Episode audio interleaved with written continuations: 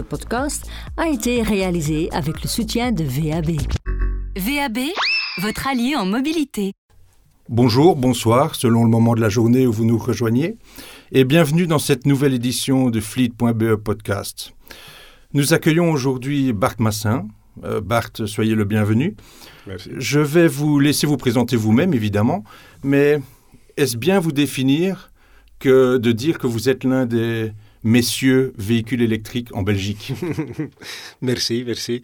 Oui, c'est déjà depuis plus que cinq ans qu'on qu'on essaye de convaincre tout le monde qu'il y a quand même un futur dans, dans la mobilité électrique. Et c'est depuis cinq ans que je suis le fondateur et euh, le CEO de, de, de Strom. Euh, et c'est une mission, comme tu dis, oui.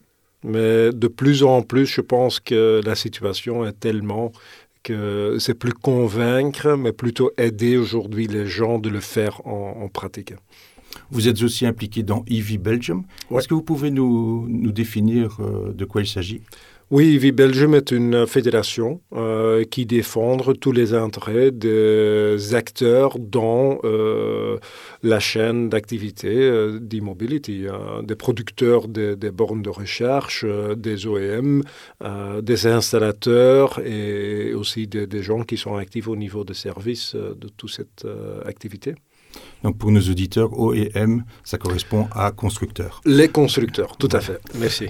Alors euh, aujourd'hui, nous, nous allons essayer d'être assez concrets et de répondre à des questions que se posent au quotidien des gestionnaires de flotte Ouais. et des usagers de, de- de voitures électriques. Euh, commençons peut-être euh, par ceci. J'ai trouvé un article dans. Ouais. Euh, C'est un entretien avec Patrick Hendrick, qui est ingénieur et professeur à l'école polytechnique de l'ULB. Et il dit ceci, je cite, On n'est pas prêt. Le problème est énorme et totalement sous-estimé. Il faut démultiplier les usines de batteries. Il faut du courant. Il faut des bornes. Il faut des places de parking. Il faut repenser nos villes, nos campagnes, nos zonings. Il est temps qu'on se bouge parce que dans dix ans, ça passe vite. C'est vrai, dix ans, ça passe très vite. Euh, c'est quand même un constat plutôt alarmant, non? Oui, mais disons, c'est beaucoup de temps. hein. Et si on voit par exemple la transition euh, des chevaux vers des voitures en Amérique, ça a pris 13 ans. Et on a fait tout hein, à ce moment. Et, et c'est et c'est la même chose aujourd- allez, aujourd'hui. 10 ans, c'est beaucoup de temps. Et on pourrait, euh, par exemple, tous les mo- euh, mobile phones, ils sont installés dans une période qui est plus courte que ça. Et oui, on doit installer des bornes de recherche, on doit produire tous ces types de voitures, etc. Mais euh, ce n'est pas une, une approche Big Bang. Hein, ce n'est pas d'aujourd'hui à demain que ça, que ça soit réalisé. Mais ce sont vraiment des choses qui vont venir avec des années. Et, même aujourd'hui, on a installé déjà des, des- milliers et des milliers de bornes de recherche en Belgique privatif et public. Et euh, au, début, on pensait aussi, OK, c'est énorme, mais avec, euh, avec quelques, quelques sociétés, on, on a fait déjà beaucoup aujourd'hui. Nous reviendrons sur le, le nombre de bornes un petit peu plus tard. Ouais. Euh, ce que je voudrais préciser, c'est que quand il parle de 10 ans, en fait, il fait référence à 2035, qui est Ouais. donc l'échéance émise par l'Europe pour Mhm. euh, la fin euh, des- véhicules thermiques. Ouais. En Belgique, les voitures de société qui représentent quand même euh, une grande partie du parc, euh, c'est en 2026. Mhm. Et là, on parle plus de 10 ans, on parle de 4 ou 5 ans. Ouais. Est-ce que là, en 4 ou 5 ans, c'est faisable?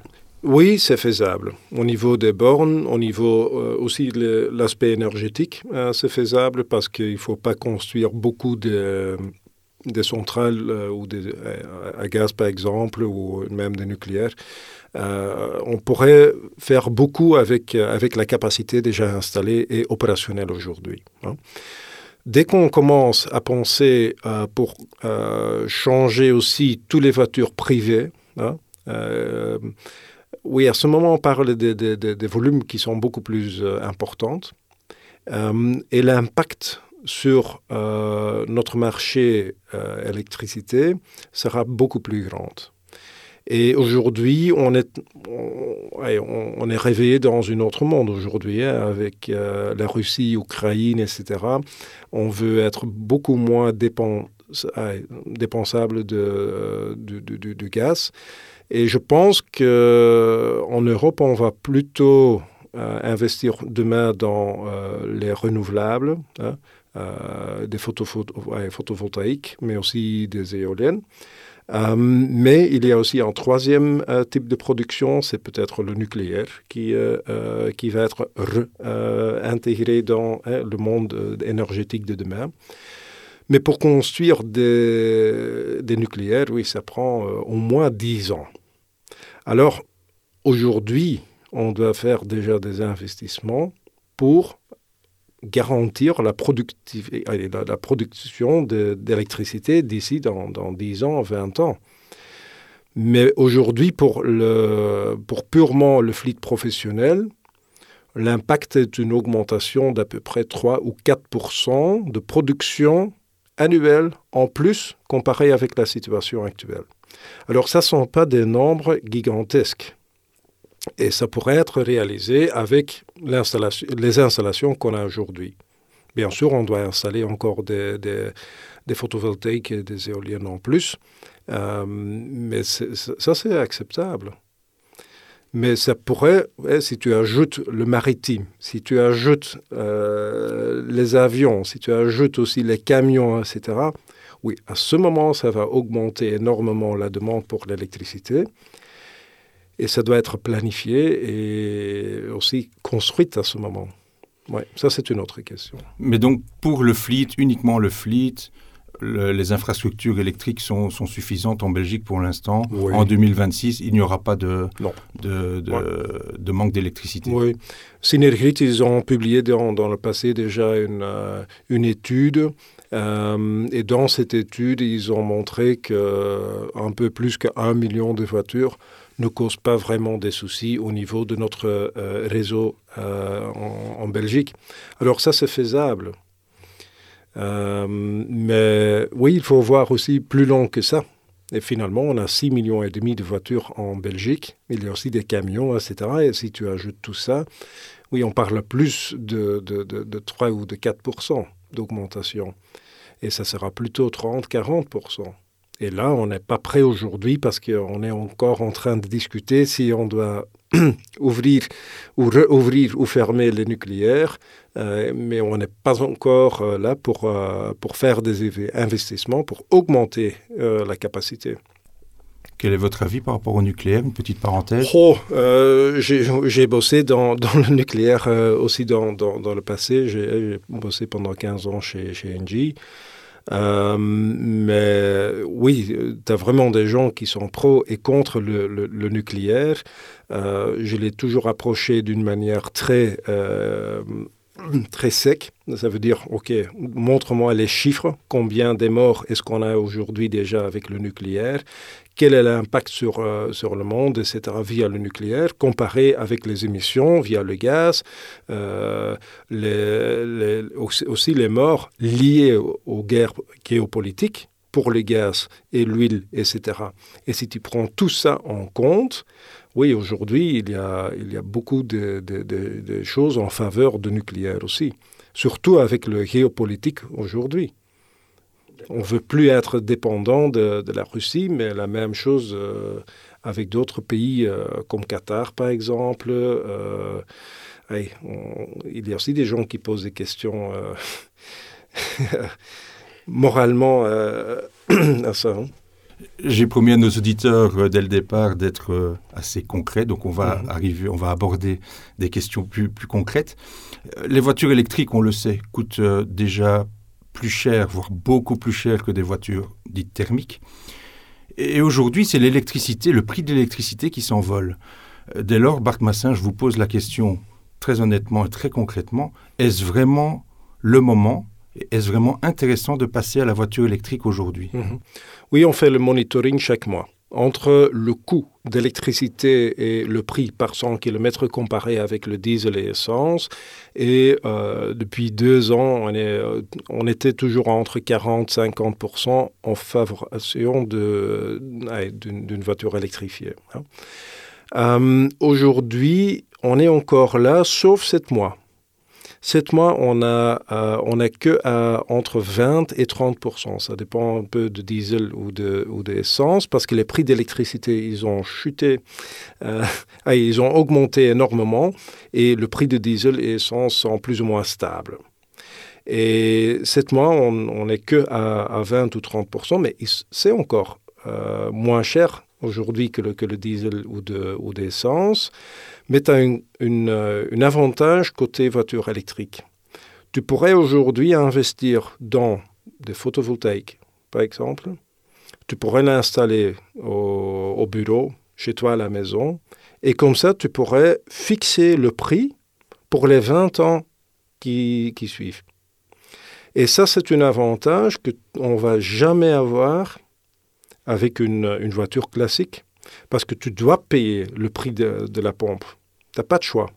Et si ça augmente, et entre-temps, surtout depuis mars, avec, euh, entre les tensions de, la Russie et l'Ukraine, on voit que les prix de l'huile, ils ont augmenté ensemble avec l'électricité.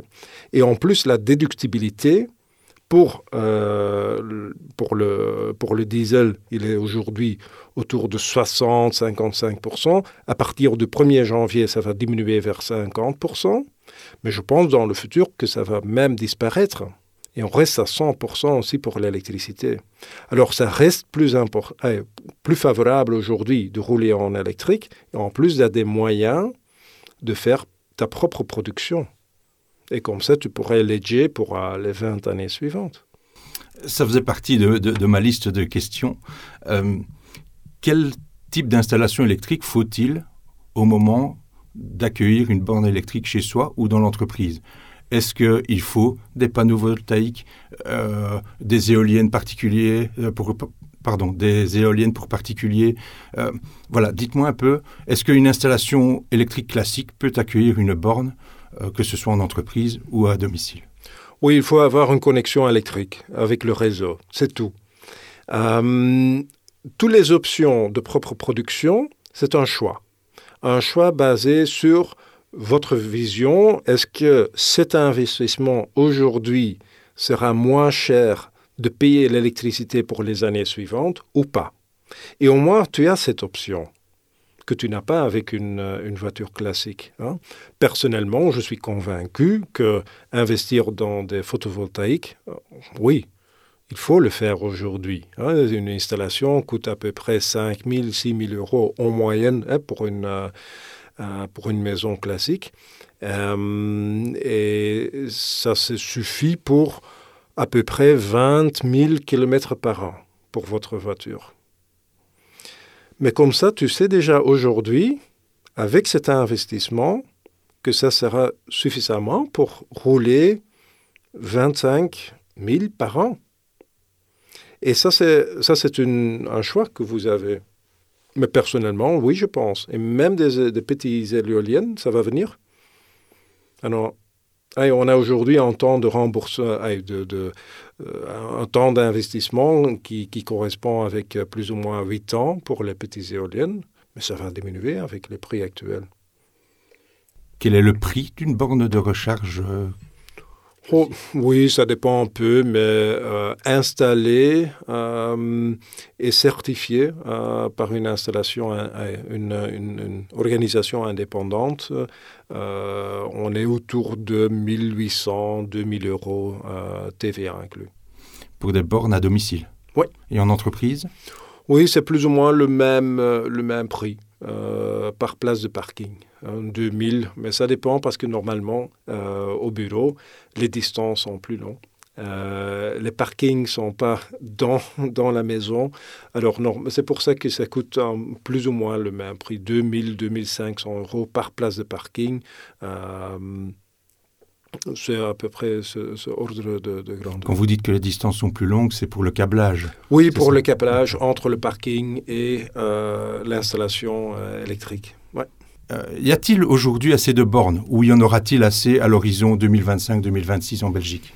Oh, Je pense que cette question n'est pas la bonne parce qu'on pourrait toujours installer des bornes selon le besoin qu'on a dans les années suivantes.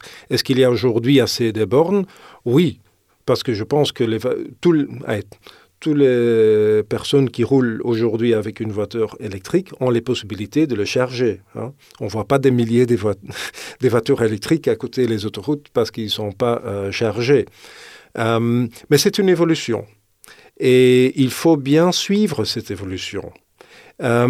Et la question est, est-ce que c'est le gouvernement qui doit faire cet investissement ou ce seront plutôt les sociétés et les particuliers qui vont installer une borne chez, chez eux à la maison ou au parking du bureau. Et je pense, le, en Belgique, surtout en Belgique, hein, euh, comparé avec les Pays-Bas par exemple, euh, en, Belgique, on fait la bonne réflexion et on dit, voilà, c'est une, euh, une, une, activité privée. Et on va créer une, une atmosphère financière intéressante pour faire cet investissement. Et c'est ça qu'on a fait en Belgique. Et il y a plein d'investissements aujourd'hui chez beaucoup de sociétés qui, qui sont en train d'installer aujourd'hui des bornes parce qu'ils ont une déductibilité de 200%. Hein. Aujourd'hui, il y a plein de particuliers qui disent, ou semi-particuliers, surtout des indépendants qui, qui, qui installent aujourd'hui une borne aussi à la maison, euh, privée, et qui vont plus ou moins, c'est pas vraiment louer, mais qui vont payer mensuellement pour l'utilisation de, de leur borne privée. Alors oui, ça marche aujourd'hui. Si on compare ça avec les Pays-Bas, c'est vraiment le gouvernement qui doit installer tous les bornes, qui doit bien planifier, etc., qui n'ont pas vraiment une bonne vue sur la demande réelle. Euh, c'est plus, c'est vraiment une, approche euh, très très globale. Et je pense en Belgique, oui, tout le monde a, la possibilité aujourd'hui de faire des installations. Et on a toute l'électricité au bureau, on a l'électricité à la maison, alors c'est faisable. Euh, que dit votre expérience euh, au sujet de l'installation des, bornes à domicile et en termes de remboursement? Mhm. Quelles sont les, solutions possibles et laquelle préconisez-vous? Oh, euh, je pense que tout le monde dans, le secteur applique plus ou moins la même approche aujourd'hui. Euh, c'est le type de remboursement, hein, euh, parce qu'il y a aussi une alternative qui est le split billing. Quelle est la différence? Le split billing, c'est de couper vraiment la facture en deux d'envoyer la moitié purement pour la voiture vers euh, la société et la consommation du maison reste chez toi à la maison. Hein. Et comme ça, la facture est coupée en deux. Mais pour faire ça, le installateur de la borne doit être votre fournisseur énergétique. Hein. Et il n'y a pas beaucoup de sociétés qui, qui font ça parce que ça veut dire qu'il faut obliger tous vos employés d'avoir un seul euh, fournisseurs d'électricité qui doivent installer des bornes et en plus tu pourrais plus quitter euh, cette fournisseur pendant les cinq années suivantes que, que tu as cette voiture de leasing. Alors en réalité, celui n'est pas utilisé aujourd'hui. L'autre, c'est une, euh, un seul facture de votre fournisseur électricité et la partie qui est consommée pour la voiture est mesurée par la borne de recherche envoyé vers une application cloud qui va ajouter les tarifs basés sur euh, le régulateur fédéral qui est qu'on appelle le CREC et qui publie chaque mois les, euh, les prix moyennes du mois passé. Ça, c'est important. C'est toujours dans. Hein, euh, ils vont toujours publier ça pour le mois précédent. mais ça nous permet d'appliquer une tarif sur la volume mesuré. comme ça, euh, les employés sont bien remboursés pour les montants qu'ils ont euh, utilisés pour leur voiture. Nous avons l'impression aujourd'hui que les, nombreuses solutions de recharge, que ce soit euh, les stations, les, bornes, les, applications, les passes, ne sont pas uniformisées, ne sont pas standardisées. que pouvez-vous préconiser en la matière pour faciliter la vie et des gestionnaires et des usagers. Ouais. Oui, tu as raison que le marché de immobilité aujourd'hui est assez nouveau. Euh, il y a encore plein de choses qui doivent être euh, développées, mais aussi régularisées. Euh, par exemple, au niveau de transparence des, des prix, hein, à quelle électricité est-ce qu'on va, à quel prix d'électricité est-ce qu'on va charger. alors, il y a encore certains développements qui sont nécessaires pour améliorer l'utilisation pour, pour le, consommateur final. Euh, au niveau de roaming et le fonctionnement des, des, des passes, comme tu dis, hein, les cartes de recherche, ça fonctionne relativement bien. Euh, il y a trois grandes euh, plateformes de roaming. Dès que vous êtes bien connecté à un des trois ou les trois, il n'y a normalement pas de souci entre euh, les passes et euh, les bornes de recherche pour activer une session de, de, de recherche. Euh, mais le problème est qu'aujourd'hui, il y a beaucoup des acteurs et ce n'est pas toujours très visible pour le consommateur si quelque chose ne fonctionne pas, quelle partie dans la chaîne ne fonctionne pas? Hein? Parce que as, badgé, par exemple, oh, ça ne fonctionne pas. Mais est-ce que tu as, bien placé votre badge ou pas hein? Première euh, question. Est-ce que tu as bien euh, connecté votre câble? Hein, parce que c'est aussi une erreur qu'on entend et qu'on voit de temps en temps, que les gens, ils mettent le câble pour la moitié dans la voiture, ils disent, voilà, ça suffit, mais finalement, ils ne pourraient pas connecter, il n'y a pas de connexion électrique et, et, et, et tu ne pourrais pas commencer à, à, charger la voiture. Vraiment? Vous avez beaucoup de oui, retours? oui, oui, oui, oui, oui, parce qu'on n'est pas habitué, c'est ça, on n'est pas habitué. Et il faut bien pousser jusqu'au fin euh, le connecteur dans la voiture avant que ça pourrait commencer et se, bloquer dans, la voiture. Euh, ça, c'est ça sont des erreurs typiques. Mais on dit ah voilà, c'est pas ma faute, j'ai badgé, mais ça fonctionne pas, c'est c'est l'erreur du, du batch. Oui, dans ce cas, c'est pas l'erreur du batch. Hein. Euh, mais je suis quand même convaincu euh, n'y a pas assez de feedback vers l'utilisateur pour bien comprendre où est-ce que le problème. Et, je pense qu'on pourrait encore améliorer cette, euh, cette expérience. Tout à fait. Aussi au niveau de transparence des prix, euh, il manque par exemple aussi une plateforme euh, pour montrer s'il y a des erreurs ou pas entre les plateformes de roaming. Parce que même si ton batch est bien accepté et c'est envoyé pour l'identification et le paiement, mais le mécanisme de paiement ne fonctionne pas parce qu'il y a une panne euh, dans le serveur ou dans une certaine région ou pays, oui, on ne sait pas. Et aussi, parce qu'on entend de temps en temps hein, des, questions comme ça, on essaye de répondre et bien trouver la cause.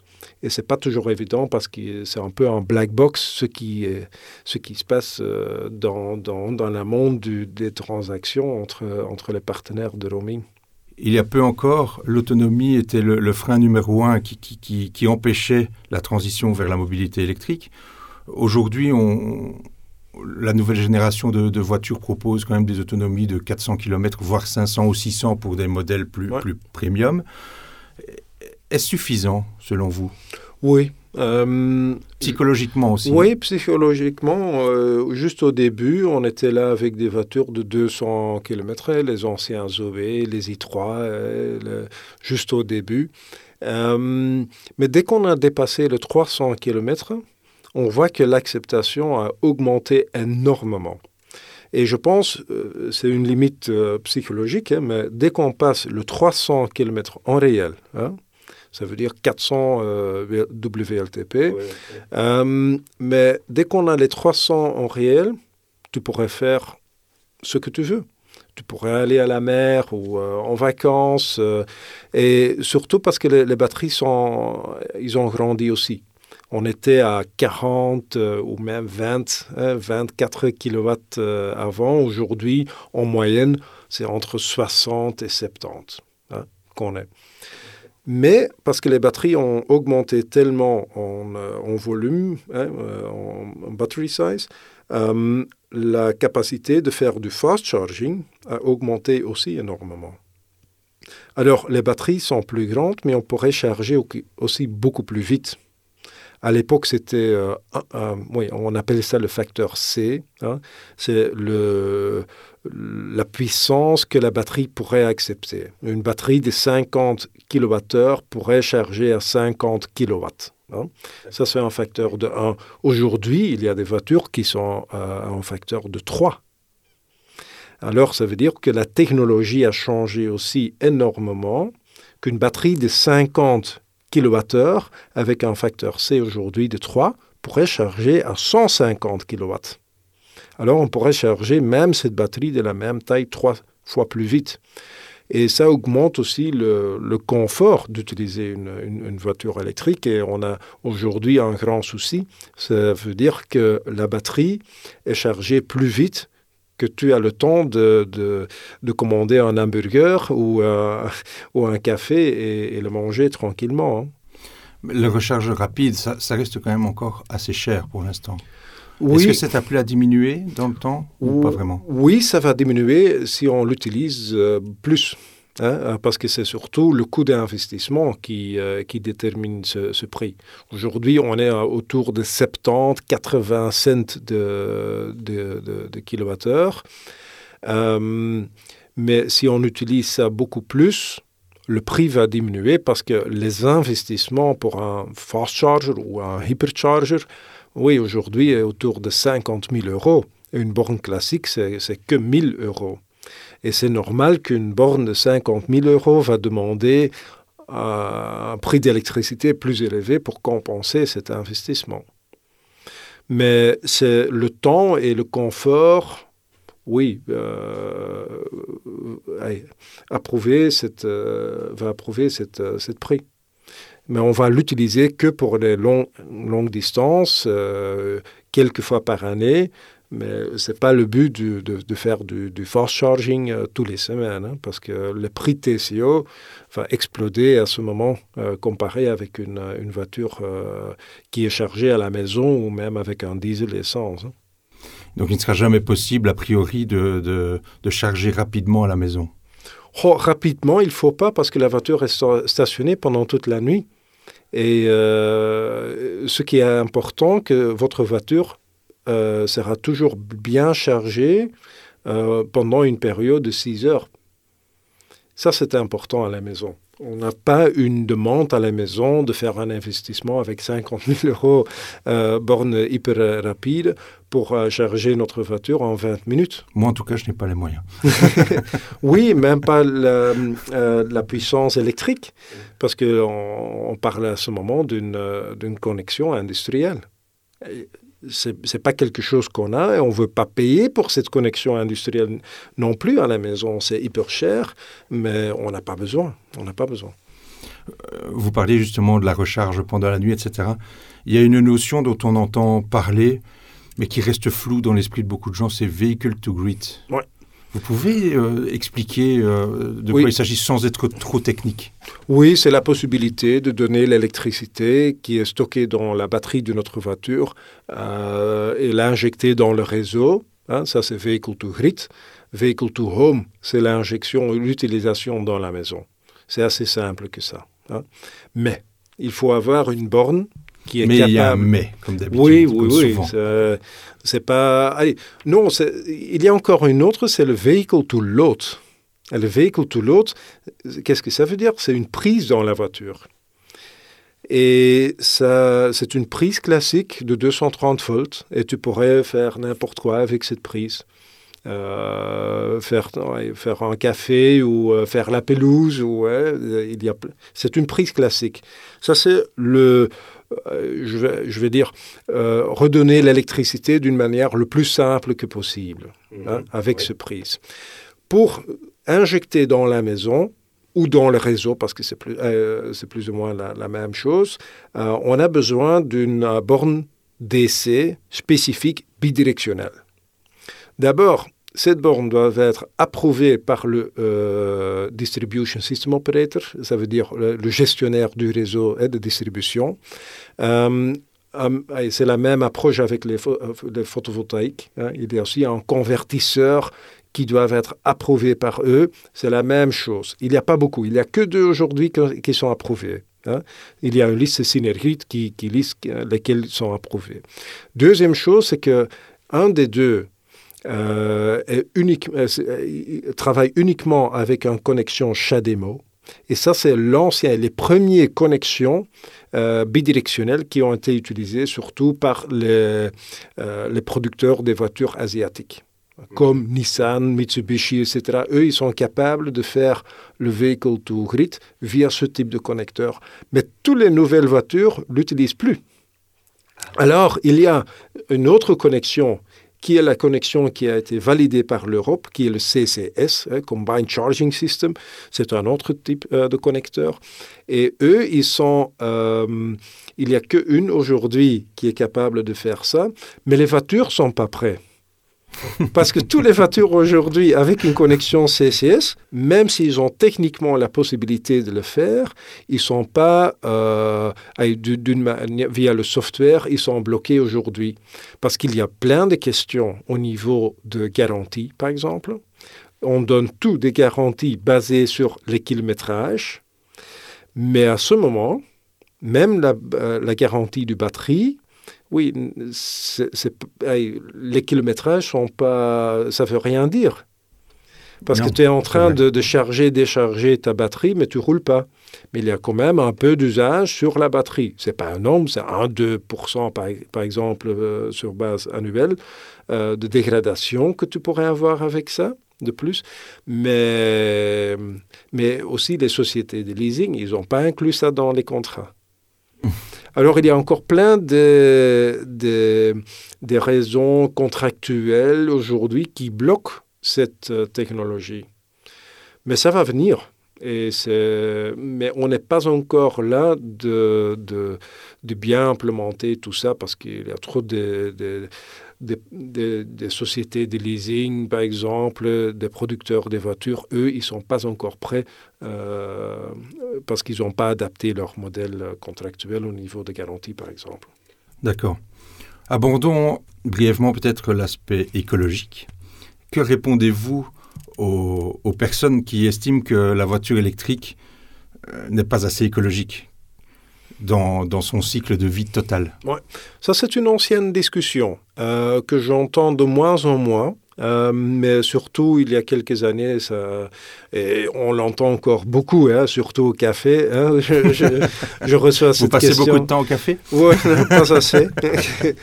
euh, mais c'est une question que, que j'entends beaucoup. Euh, mais au niveau politique, je pense qu'il y a plein des études aujourd'hui qui ont montré que, que, que l'impact sur le life cycle assessment, et ça c'est important, on prend la production et on, on prend aussi les, euh, les matières euh, principales euh, dans cette calcul. On fait la production d'une voiture, batterie, moteur classique. On fait l'usage et le recycling. On fait tout dans cette calcul. Mmh. Et les voitures électriques, ils produisent plus de CO2 pendant la partie de production parce que la production, euh, surtout avec les batteries et le mining, il y a un, un, élément plus important comparé avec un moteur classique qui, qui a un peu de l'acier. Je simplifie un oui, peu, hein, oui. mais au niveau du CO2, c'est plus ou moins le double pour une voiture électrifiée. Mais l'usage est plus ou moins 70% de l'impact CO2 en total. Et c'est là qu'on fait beaucoup, beaucoup mieux avec une voiture, une, voiture électrifiée. Il y, a, il y avait des études dans le passé, euh, par exemple un professeur euh, euh, de, de, de, ULB, je pense, hein, il, a, il a publié une, une étude en disant qu'après 700 000 km, une voiture électrifiée devient moins polluant comparé avec une voiture classique. Mais finalement, il a dit Zut, j'ai fait une erreur dans, dans mes calculs, c'était 70 000 km. Et avec tous les Toute voitures, on roule, on roule, beaucoup plus que 70 000 km. On a fait les calculs aussi. Euh, avec les toutes dernières technologies au niveau de production batterie, etc. Et on est arrivé à 35 000. Et l'université de Delft, hein, ils ont fait une étude pour euh, l'Allemagne, parce qu'ils ont eu une, discussion énorme au niveau politique, est-ce qu'on doit faire ou pas. Eux, ils ont commandé une, une étude chez l'université à Delft, et eux, ils sont venus aussi à, arriver aussi à 35 000. Alors, et depuis ce moment, parce qu'il y a plein des études, mais il y a encore des lobbyistes qui, trouvent quelqu'un pour dire quelque chose d'autre, euh, mais en général, tout le monde sait qu'au niveau du life cycle, on va gagner beaucoup au niveau euh, des émissions CO2 avec une, une voiture électrifiée. Est-ce que l'hydrogène est une solution à terme? Oui, oui et non pas pour toutes les situations. Euh, l'hydrogène est, un produit euh, basé sur l'électricité. Hein.